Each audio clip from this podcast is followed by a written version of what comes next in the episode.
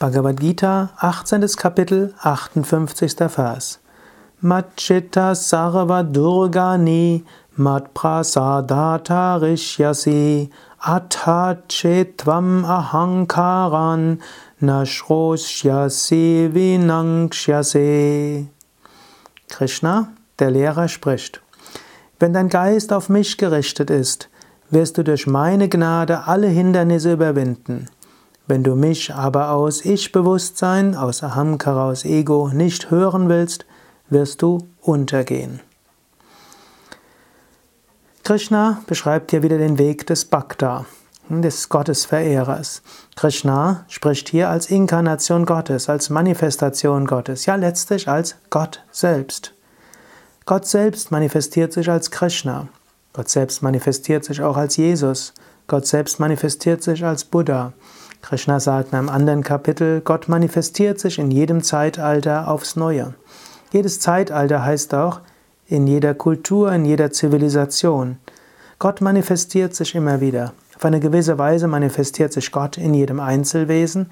Er manifestiert sich aber im Besonderen in menschlicher Gestalt, die kein Karma haben, nichts zu erreichen haben, keine Wünsche haben. In diesem Sinne, richte deinen Geist auf Gott. Richte dein Denken und Fühlen auf Gott. Spüre und fühle hinter allem die Gegenwart Gottes. Und er sagt, wenn du so dein Geist und damit dein Denken und Fühlen ganz auf Gott gerichtet hast, dann wirst du durch Gottes Gnade alle Hindernisse überwinden. Manchmal kommen Hindernisse auf, manchmal kommen äußere Hindernisse auf, wo du nicht weißt, was du machen kannst.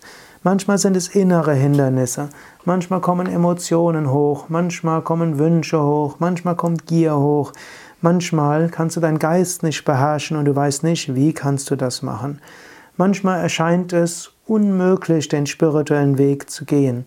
Manchmal gelingt es dir vielleicht noch nicht mal zu meditieren. All das sind Hindernisse.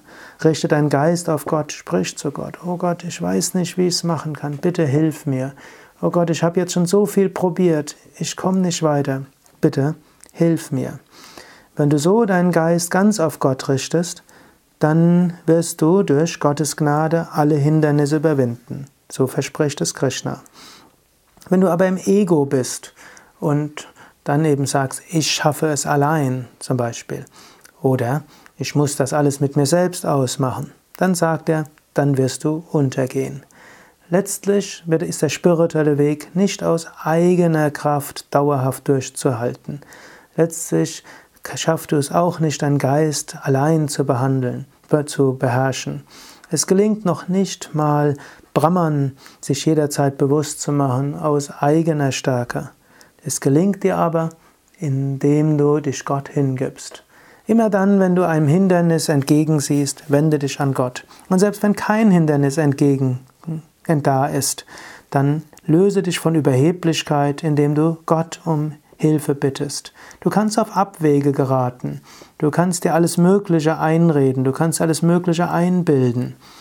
Aber wenn du immer deinen Geist auf Gott gerichtet hältst, dann wirst du in die richtige Richtung gehen. Gott weiß, was gut für dich ist. Gott will dir das schenken, was zu tun ist. Gott wird dir helfen.